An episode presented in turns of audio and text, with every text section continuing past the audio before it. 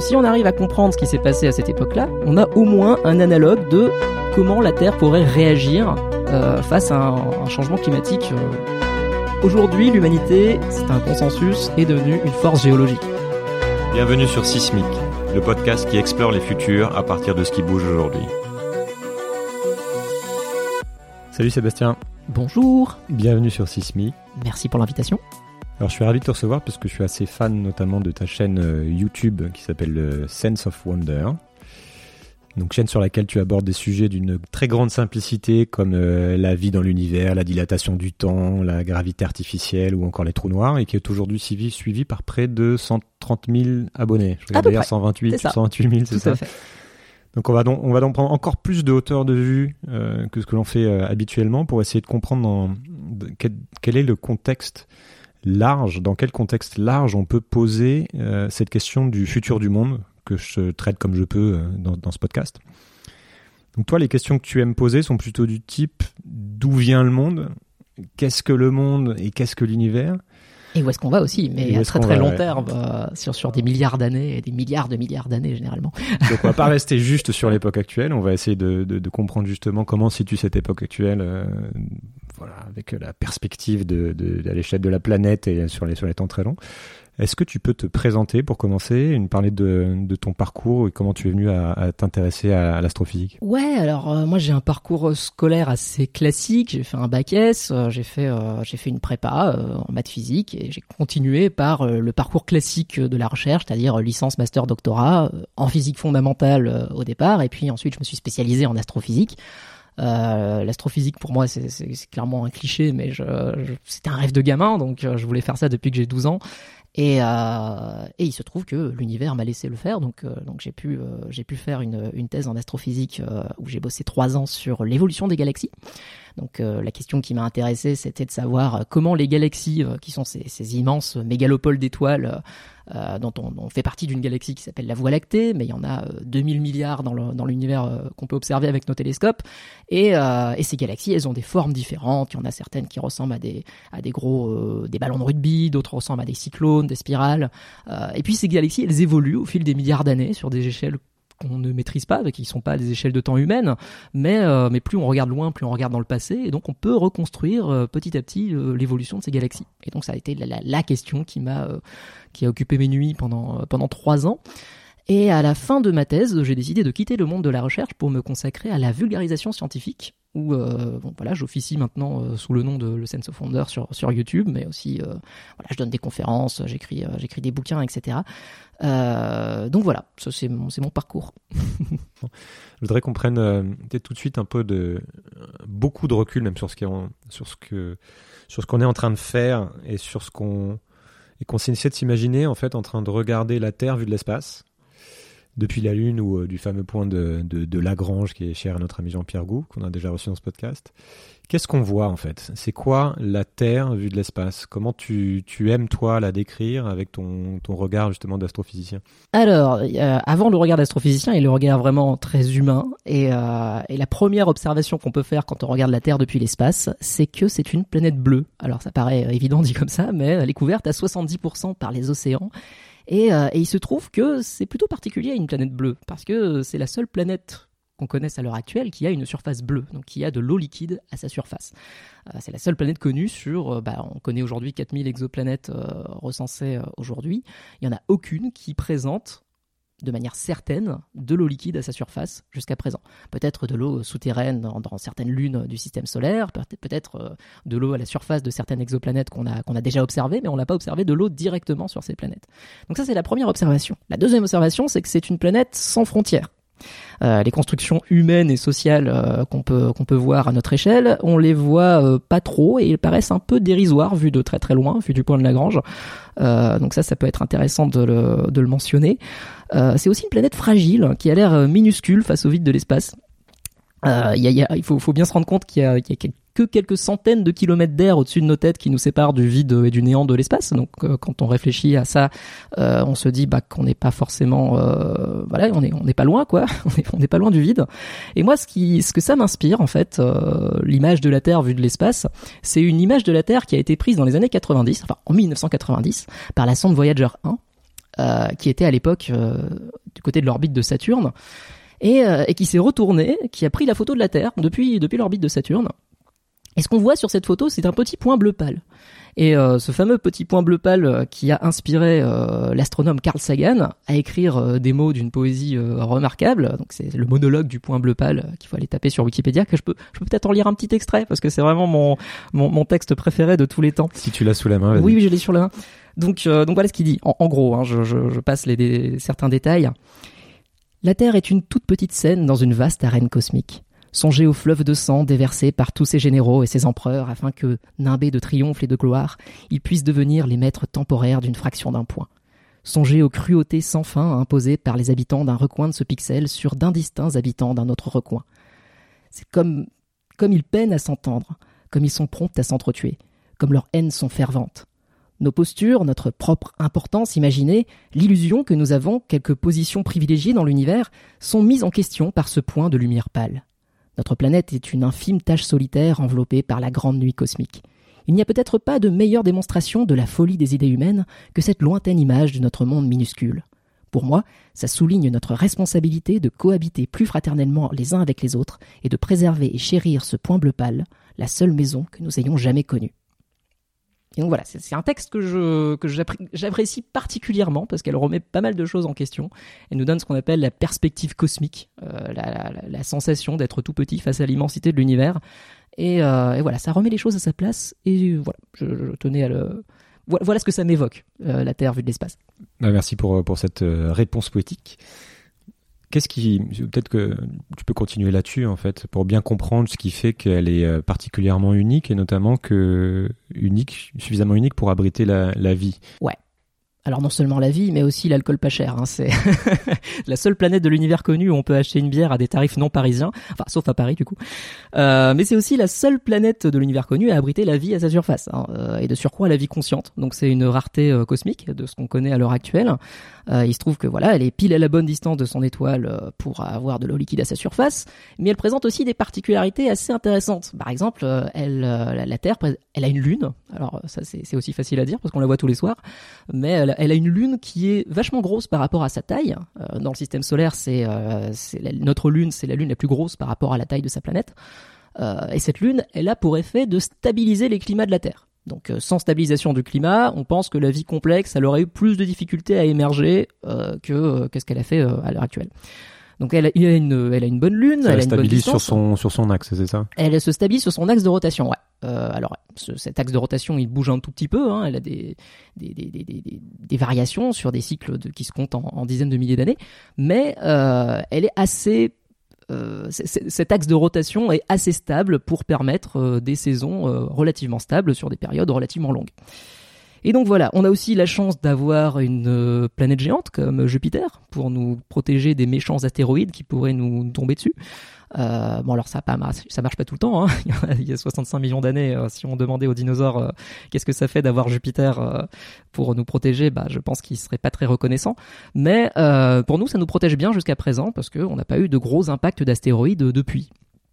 Euh, donc voilà ce qui fait la particularité de, notre planète. Il y, a, a, aussi une tectonique des plaques. Donc euh, il se trouve que la Terre euh, perd son énergie en rayonnant de sa surface, mais cette énergie qui vient de son cœur, qui vient de la désintégration radioactive des éléments dans son cœur et de, de la chaleur qui est issue de sa contraction initiale, elle perd cette chaleur par des mouvements de, matière à l'intérieur de, la Terre et, elle génère à la surface la dérive des continents et ça nous permet d'avoir des chaînes de montagnes, permet d'avoir des chaînes de volcans, ça nous permet de recycler des éléments, euh, ce qui peut être vachement utile pour, euh, pour le maintien de la vie à long terme sur la planète, même si on n'en est pas trop encore sûr.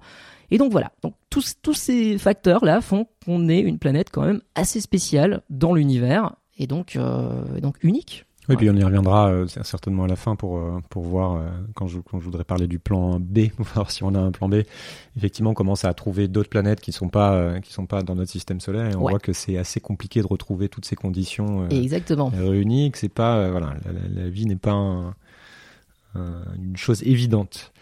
en quoi mieux comprendre l'histoire de la Terre et son, et son évolution, parce qu'on va voir qu'elle est, on venait de parler juste avant ça des, de différentes évolutions et différentes phases qu'il y a, qu'il y a dans l'histoire euh, de, de, la Terre dans, depuis quoi 4 milliards d'années? 4,567. 4,567. ouais. Donc, euh, pour mieux comprendre l'histoire de la Terre, il y a peut-être des planètes qui nous entourent, comme euh, Mars ou Vénus, qui sont ses, ses cousines peut-être un peu moins, moins chanceuses. Est-ce que tu peux nous aider à mieux appréhender les... Est-ce que ça peut nous aider à mieux appréhender les, les enjeux écologiques et climatiques actuels?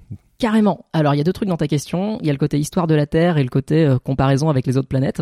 Ah, Donc, en gros, euh, c'est comprendre comment l'histoire d'une planète, Ouais. donc euh, les autres planètes et comment la Terre, peut nous aider à, à comprendre ce qui est en train de se passer aujourd'hui. Et, et est-ce que c'est un enjeu? Est-ce que finalement c'est des choses qui reviennent de manière cyclique? Est-ce qu'on vit une époque particulière par rapport à ça? On vit carrément une époque particulière. Et en fait, l'histoire de la Terre, elle nous permet euh, de savoir ce qui est normal ou non dans les variations euh, du climat. Donc, euh, qu'est-ce qui est cyclique, qu'est-ce qui est naturel et qu'est-ce qui ne l'est pas. Euh, par exemple, aujourd'hui, une manière de, de, de, de- de sonder euh, le passé à long terme de la Terre, c'est de faire des carottes de glace. Alors, on va au Groenland, on va en Antarctique et on va faire des carottes de glace qui vont euh, encapsuler euh, euh, l'air ou l'eau euh, de- plus- d'il y a plusieurs centaines de milliers d'années. C'est des carottes qui font euh, 3 km hein, quand même, donc c'est des, des grosses, du gros patrimoine scientifique quoi, qui est, qui est aujourd'hui menacé à cause de la fonte des glaces.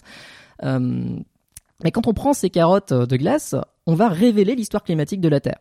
Et euh, ce que nous disent ces carottes de glace, quand on étudie la composition chimique de ces, carottes, euh, en fonction de, leur profondeur, euh, qui, va, nous révéler comme une espèce de métronome les variations climatiques de la Terre, ce qu'on voit, c'est que la Terre, a traversé, au cours des 800 000 dernières années, une série d'une dizaine d'âges glaciaires et d'âges un peu plus tièdes, qu'on appelle des périodes interglaciaires, et qui sont séparées dans la température moyenne de la Terre de 4 à 5 degrés. 4 à 5 degrés, c'est pas beaucoup. Enfin, ça a pas l'air beaucoup, mais ça sépare euh, quand même une ère glaciaire où euh, bah, la, majeure partie de l'Europe est, est en prise sous les glaces, et des aires euh, interglaciaires où on a relativement peu de glace, à part dans les hautes latitudes sur l'Arctique, l'Antarctique. Donc voilà. Donc la Terre, a traversé une dizaine d'âges glaciaires et, d'interglaciaires comme ça. Mais si on regarde encore un peu plus loin dans le passé, on peut se rendre compte qu'il y a eu une période assez folle dans l'histoire de la Terre, il y a environ euh, 56 millions d'années, ce que les paléoclimatologues appellent le PETM. Alors c'est une, euh, c'est un nom assez moche, euh, c'est qui veut dire euh, maximum thermique du Paléocène Éocène. C'est un nom euh, horrible, mais qui est pas destiné au grand public, voilà. Mais par contre, qui, qui dénote une, euh, une période de l'histoire de la Terre où euh, pendant 20 000 ans, on a eu une explosion du, du, du, du- nombre de, de, enfin de la concentration de CO2 dans l'atmosphère. Donc il y a eu plusieurs sources de CO2 qui se sont réveillées, qui ont émis du CO2 pendant plusieurs pulses euh, pendant 20 000 ans. Et euh, la température de la Terre est montée de 5 à 8 degrés en moyenne. Donc ça, on a des, on a des carottes de sédiments marins qui nous disent, qui nous disent ça de manière indirecte. Euh, et donc, euh, et donc voilà, à cette époque, énormément de, de CO2 a été émis dans l'atmosphère, ça a réchauffé la Terre, et la Terre a mis 200 000 ans pour revenir dans des températures qui étaient avant le PETM. Donc on peut légitimement se dire que si on arrive à comprendre ce qui s'est passé à cette époque-là, on a au moins un analogue de comment la Terre pourrait réagir euh, face à un, changement climatique euh, enfin, dra- aussi dramatique que le nôtre à l'heure actuelle. Parce qu'au final... ça, ça donne, ça donnerait quoi? Alors, Parce ça- que là, on est sur des prévisions euh, les, les plus euh, pessimistes, en 3 à plus 5 degrés à la, à la fin du siècle, c'est ça? Alors les plus pessimistes, elles vont à 6 degrés et encore elles prennent pas en compte euh, le, le- certains facteurs comme euh, le pergélisol euh, ou euh, les, les, les de méthane. Voilà, il y a plein de points de bascule qui peuvent mettre la Terre dans un dans un état qu'on ne veut pas et donc il faudrait euh, voilà. Donc là, c'est une projection linéaire si on change rien en fait notre manière dont Exactement, de- la de projection linéaire, si on change pas aujourd'hui, on va sur une trajectoire à 4-5 degrés. Euh, ça, c'est ce que nous disent les, chercheurs du GIEC, hein, le, groupe euh, intergouvernemental d'experts euh, du climat. Et donc voilà ce que voilà ce que ça nous dit. Donc ça, c'est pour l'histoire de la Terre. Mais il y a aussi la- la- l'approche qu'on appelle la planétologie comparée. Donc on va voir euh, comment est-ce que des planètes, euh, nos planètes voisines, euh, Mars et Vénus, qui ont commencé dans des états relativement comparables à celles de la Terre au début de son histoire. hein. Si on prend Mars il y a 4 milliards d'années, elle avait un immense océan qui recouvrait tout son hémisphère nord. Si on prend Vénus, elle avait probable, elle ressemblait probablement plus à la Terre à l'époque, à l'époque bah, où la Terre était elle-même une grosse boule de magma. Euh, Mais aujourd'hui, ces deux planètes euh, sont mortes, Mars et Vénus. Elles ont toutes les deux euh, 95% de leur atmosphère qui est composée de dioxyde de carbone. Donc ça peut être sympa de voir ce qui s'y passe, par exemple, parce que le dioxyde de carbone, euh, c'est un problème qui nous touche particulièrement par ici. Euh, notamment Vénus, c'est vraiment le cas euh, classique de euh, il faut pas qu'on aille là. Vénus, la, la, température à la surface c'est 460 degrés, il pleut de l'acide sulfurique, la pression atmosphérique elle est 100 fois plus élevée que celle de la Terre. Et, euh, et, voilà, donc on n'aime pas trop euh, ce qui se passe à la surface de Vénus et on voudrait éviter que ça se produise sur Terre, par exemple. Euh, Mars, c'est l'inverse. Mars, elle a pas d'atmosphère, elle a une atmosphère 100 fois plus fine, 100 fois moins dense que, que, que la Terre.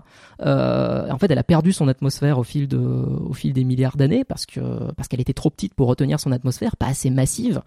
Et euh, en fait, elle a perdu toute son eau parce que la pression atmosphérique était plus suffisante pour euh, pour maintenir de l'eau liquide à sa surface. Et aujourd'hui, il n'y comme il n'y a pas de couche d'ozone euh, dans l'atmosphère de Mars, alors, il se trouve que la couche d'ozone sur Terre, elle est produite par du vivant. C'est les, premières euh, cyanobactéries, il y a plus de 2,5 millions d'années, qui ont, qui ont éjecté euh, de, de l'oxygène dans l'atmosphère pour la première fois. Et cet oxygène est devenu la couche d'ozone qu'on qu connaît à l'heure actuelle et qui nous protège des rayonnements énergétiques, donc des rayonnements UV, qui peuvent euh, être bah, délétères à, la vie en général et à la vie complexe en particulier. Donc c'est ce qui, ce qui cause des cancers de la peau hein, chez nous. Et donc euh, sur Mars, on a des milliards d'années de, de, de, de, rayons UV qui, qui ont... Enfin, Mars s'est fait baigner par des milliards d'années de rayonnement UV, euh, ce qui a stérilisé sa surface. Et aujourd'hui, on pense qu'il n'y a pas de vie sur Mars, même si peut-être il y a 4 milliards d'années, on ne sait pas. Donc il y a des scénarios dans lesquels une planète qui peut devenir stérile, en fait, parce que les conditions sont pas réunies, ou il y a un changement qui se passe dans, sa, dans la manière dont elle fonctionne. Ouais. Sur, pour revenir à ce que tu disais, qui était qu'il y a, il y a plusieurs dizaines de millions d'années, il y, a une, il y a cette période de 20 000 ans où les, euh, la température avait fortement augmenté. Qu'est-ce que ça donne, si on fait le parallèle, qu'est-ce que ça donne si la température augmente de 4-5 degrés Concrètement, qu'est-ce qui s'était passé à l'époque et qui pourrait se passer euh, Alors c'est marrant parce qu'on peut, faire des on peut faire des analogies euh, sur, euh, sur le PETM. Le problème, c'est que les échelles de temps sont pas du tout les mêmes. Mmh. parce que là, ça va beaucoup plus vite aujourd'hui. Exactement. Nous, nous ce, qui, ce qui caractérise notre époque, c'est que ce que le PETM a fait en 20 000 ans, nous, on l'envoie en 200 ans. Donc on est sur des échelles de grandeur qui sont totalement différentes à l'époque du PETM, ce qu'on observe, c'est que alors les modèles climatiques euh, qu'on calibre sur l'époque nous disent que euh, la Terre était probablement plus humide, elle avait plus de, calottes glaciaires, en tout cas euh, dans sa grande majorité. Euh, le niveau des mers était bien sûr euh, plus élevé. Euh, le climat était probablement plus humide, même si on pense que c'est surtout des, tempêtes ultra fortes qui avaient lieu à, à cette époque-là. mais c'est caractérisé aussi par surprenamment peu d'extinction de masse on a eu que quelques groupes de ce qu'on appelle des foraminifères, donc des petits organismes marins euh, qui font des, des coquilles et, euh, et dont, dont, on se sert pour, euh, pour, pour comme chronomètre climatique pour savoir ce qui s'est passé dans les températures du passé. Après, après, nous on travaille à ça à côté de, du changement climatique aussi, l'extinction de masse, on y contribue. Euh... Ouais, exactement. Alors c'est ça le problème, c'est qu'à l'époque du PETM, il y a eu relativement peu de, il y avait des crocodiles à Londres par exemple, c'est un truc de malade.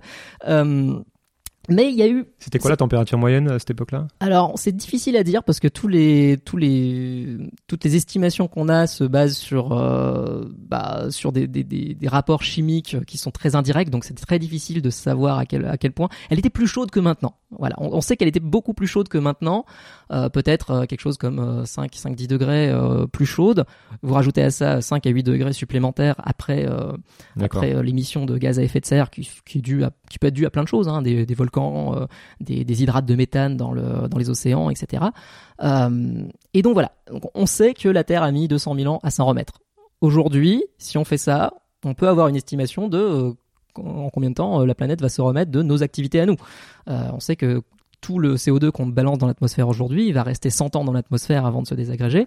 Euh, donc même si on fait des efforts aujourd'hui, euh, les, les, les, gains qu'on aura sont, sont sur les prochaines centaines d'années. Donc c'est imaginable en fait que le système Terre tel qu'on le connaît puisse se dérégler aussi rapidement. Ouais. et, et que l'homme soit bien à l'origine de ce dérèglement aussi rapide parce que ah carrément carrément. ça il y, y, a aucun aucun doute là-dessus. Euh, le taux de CO2 dans l'atmosphère euh, récent en tout cas euh, on le mesure directement aujourd'hui avec des avec des, des, des, instruments de mesure qui mesurent la, la, la, la concentration en CO2 dans l'atmosphère. On fait ça à l'observatoire de, de Mona euh, de Mauna Loa à Hawaï hein, depuis la fin des années 50 et ce qu'on observe c'est que le taux euh, de CO2 a, le, les taux de CO2 qui ont, qui ont eu lieu sur Terre depuis 3 millions d'années, on n'a jamais eu un, un, taux aussi grand depuis 3 millions d'années. C'est quand même énorme. Aujourd'hui, on en est à 410 euh, parties par million, c'est-à-dire que si on prend euh, un million de particules d'air au hasard, on va avoir en moyenne 410 euh, particules qui sont du CO2 dans l'atmosphère. Les niveaux pré-industriels, donc avant 1750, c'était aux alentours de 180 parties par million. Euh, 280 pardon, parties par million, et, et c'est resté assez stable au cours des derniers milliers d'années. Il se trouve que euh, cette concentration en CO2 c'est très corrélé aux variations de température de la planète. Alors ça, on le sait grâce à des carottes de glace, encore une fois, euh, notamment euh, grâce à un chercheur français, Claude Lorius, qui a, euh, qui a, qui a déterminé que dans, dans, ces carottes de glace, on trouve des petites bulles d'air qui sont piégées, qui représentent l'air piégé dans le, dans le passé. Et, et on peut en retirer les concentrations en CO2 dans ces petites bulles d'air et on peut en déduire comme ça euh, la, la, la, les variations de CO2 dans l'atmosphère. Et quand on superpose euh, les courbes de CO2 et les courbes d'évolution des températures, on voit qu'il y a une corrélation qui est quand même assez grande. Alors la corrélation n'implique pas forcément causalité, évidemment. C'est la Terre, c'est un système complexe. Et d'ailleurs, euh, c'est pas parce qu'on a du CO2 dans l'atmosphère que la Terre va tout de suite euh, augmenter sa température, ou parfois on a même l'inverse qui se passe, mais il y a plein de mécanismes qui entrent en jeu et on peut se dire que le CO2 c'est un bon traceur de température du passé. Euh, quand on regarde les températures plus récentes, maintenant depuis 1850, la température moyenne de la Terre, elle a augmenté de plus d'un degré déjà, juste en, 200, en 200 ans. Euh, et euh, si on change pas de système très rapidement, on va se retrouver dans une planète à 4 à 6 degrés plus chaude à la fin du siècle. Alors, on pourrait se dire que on n'a pas forcément, euh, on connaît pas forcément toutes les contributions des processus naturels. Alors c'est souvent un, argument chez les, climato-sceptiques euh, de dire voilà, on n'a pas vu, euh, ça, on peut, peut être expliqué par les variations des volcans, ça peut être expliqué par la variation de la luminosité du soleil. Et eh ben en fait, si, c'est ça a été, c'est des effets qui ont été quantifiés et elles n'arrivent pas à expliquer les variations naturelles, euh, les, les variations actuelles du climat. Euh, par exemple, on sait aujourd'hui qu'on émet 100 fois plus de CO2 que l'intégralité des volcans sur Terre. C'est quand même un chiffre qui est remarquable, enfin je trouve. Et on estime que nos émissions de, gaz à effet de serre, on, est, on est plutôt bon quand même. On est on est plutôt pas mal, ouais. Euh, donc aujourd'hui, chaque année, on émet 49 euh, milliards de tonnes euh, de, gaz à effet de serre. Et ces émissions, évidemment, elles sont en croissance depuis le début de la, révolution industrielle et elles ont même augmenté en vitesse. Enfin, elles accélèrent depuis les années 50 à peu près. Euh, et euh, ces gaz, c'est pas juste du CO2, hein, c'est aussi du, du, méthane et euh, du, du, protoxyde d'azote. Excuse-moi, je te coupe parce que ça me fait penser à un, autre sujet que j'aimerais aborder, qui est cette notion d'anthropocène et d'ère géologique justement. C'est-à-dire qu'on a, est-ce qu'on est vraiment rentré dans une, dans ce que certains appellent l'anthropocène, c'est-à-dire une, une, nouvelle ère géologique qui serait due à, à l'activité humaine? C'est quoi? C'est le climat, c'est juste le climat ou il y a d'autres choses qui Il y a plein de choses. Alors, en fait, euh, l'anthropocène ça a été euh, popularisé dans les années 2000 par un, un géochimiste qui s'appelle Paul Crutzen et Paul Crutzen, euh, il a proposé ce nom à la commission de stratigraphie internationale, celle qui, qui, qui gère les noms des, des aires géologiques. Alors aujourd'hui, on est dans, dans une époque qui s'appelle l'Holocène et qui est caractérisée par une remarquable stabilité climatique. Donc c'est ce qui a permis notamment l'avènement de l'agriculture et de nos civilisations. Depuis quoi? 12-13 000 ans, c'est Ouais, depuis 12 000 ans, ouais. Euh, donc depuis 12 000 ans, le, la nature nous a fait cadeau d'un climat plutôt stable. Interglaciaire stable, c'est ça Exactement. Euh, alors que à la base, on, nous, notre espèce, elle vient d'une ère glaciaire. Hein, faut pas oublier. On a vécu des, des, conditions quand même qui sont relativement euh, difficiles. Et là, il y a 12-10 000 ans, euh, on arrive à une stabilité remarquable qui permet l'essor de nos civilisations. Euh, et tout ce qu'on trouve de mieux à faire, c'est de casser tous les cycles qui, qui sont naturels aujourd'hui. donc, euh, donc voilà, aujourd'hui, l'humanité, c'est un consensus, est devenue une force géologique. Alors il se trouve que géologiquement parlant, c'est toujours euh, contesté aujourd'hui. Euh, L'anthropocène n'est pas une.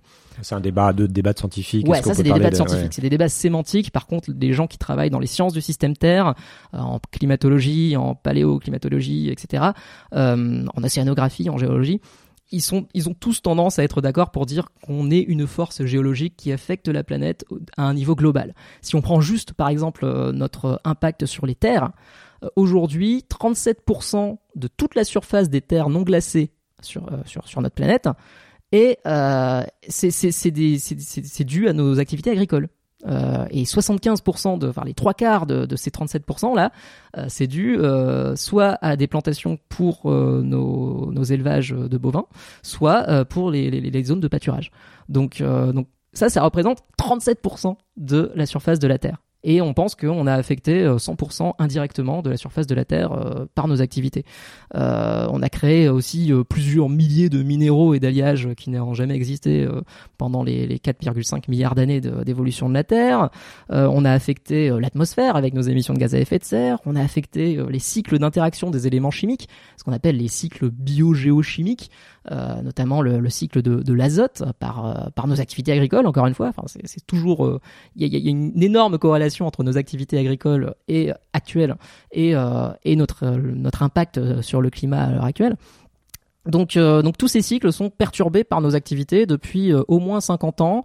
Il euh, y en a qui disent depuis beaucoup plus longtemps. Hein. Par exemple, si, on, si on fait des carottes aujourd'hui au Groenland, si on regarde dans il y a 2,5 milliers, milliers d'années, on trouve une anomalie de plomb dans, dans, ces, dans ces carottes de glace qui tendent à montrer que euh, à cette époque, c'était euh, l'Empire romain qui, qui, qui, avait lieu, et l'Empire romain faisait ses premières industries, ses premières forges euh, de, pour, faire de, pour faire du bronze, pour faire de, voilà, des alliages de, de métaux, et, euh, et, les fumées qui étaient euh, chargées en plomb euh, sont parties jusqu'en jusqu'au Groenland, et on arrive à les retrouver 2500 ans plus tard. Donc on a un impact global depuis au moins 2500 ans, voilà, toutes les communautés traçable en tout cas.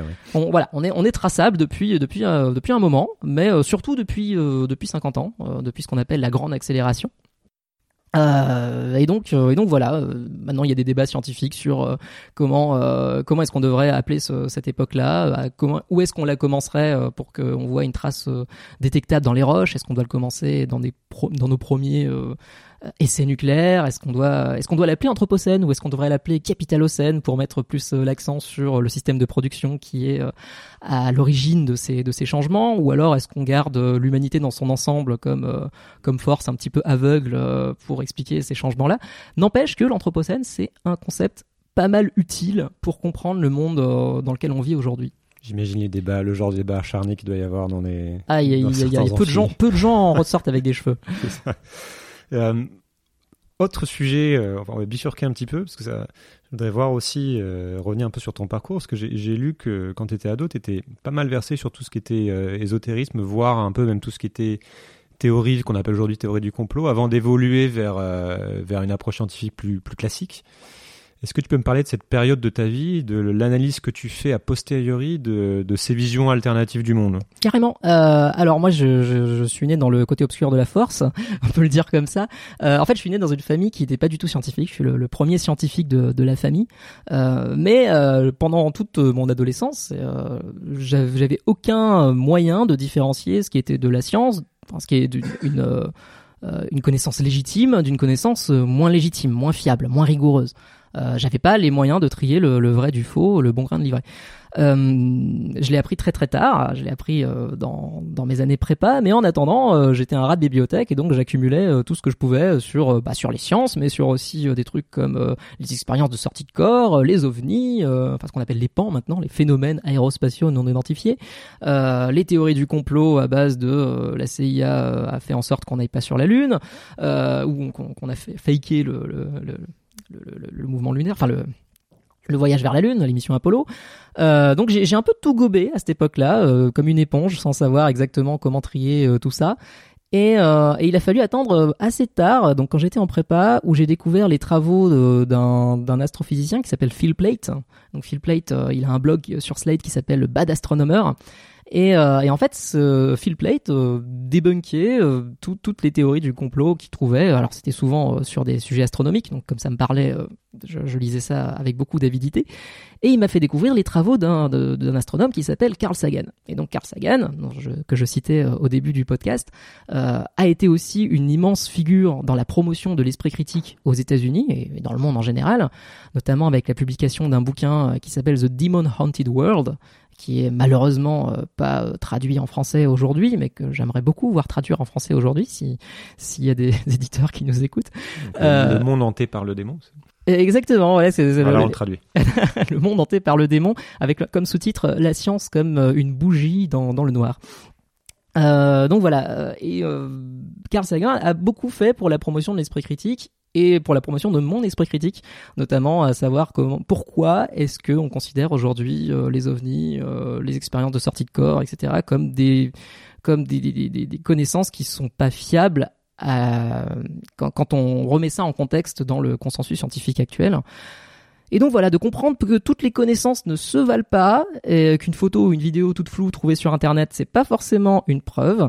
Euh, j'ai dû j'ai dû l'apprendre, ça a mis du temps. Euh, J'avais pas forcément des gens pour avec qui interagir euh, sur ces questions-là pour me contredire, donc euh, je me suis enfermé dans ces spirales-là, dans les forums sur Internet. J'ai nourri euh, mon biais de confirmation pendant un moment pour pour pour garder ce que je pensais vrai, parce qu'il y, y, a toujours cette cette euh, satisfaction intime de se dire que ça change. Euh. Ouais, on, on, on, possède un savoir ésotérique que la plupart des gens n'ont pas. Euh, on est au-dessus de voilà de, de, la meute de enfin de hmm. des moutons. Si tu savais. voilà de, de, de, tous les moutons que, qui sont en dessous de nous. il y, y, a vraiment une satisfaction. on, on, en tire quelque chose dans notre ego quoi. Et à partir de, de ce moment-là, quand on a acquis les outils de l'esprit critique, on peut prendre du recul par rapport à ça c'est pas facile, hein, c'est pas quelque chose d'inné, c'est quelque chose qui s'apprend.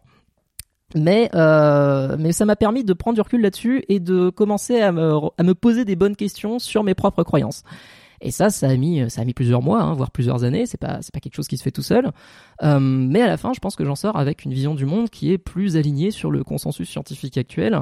Et, euh, et voilà, je peux remettre les, les, choses dans leur contexte aujourd'hui, je pense. Qu'est-ce qui fait, pour bien comprendre, pour continuer un peu là-dessus, qu'est-ce qui fait la différence entre une, une, théorie scientifiquement valide et une théorie scientifiquement non valide Et ouais. pourquoi la valide, je me fais l'avocat du diable, pourquoi la valide vaudrait plus que l'autre au final, tu vois? Est-ce que t'as beaucoup de gens qui vont dire finalement la science a eu beaucoup de failles par le passé, Mhm. c'est-à-dire qu'on n'arrête pas de se tromper, c'est aussi un des principes, c'est-à-dire une Tout à théorie est valide tant qu'elle n'a pas été euh, invalidée.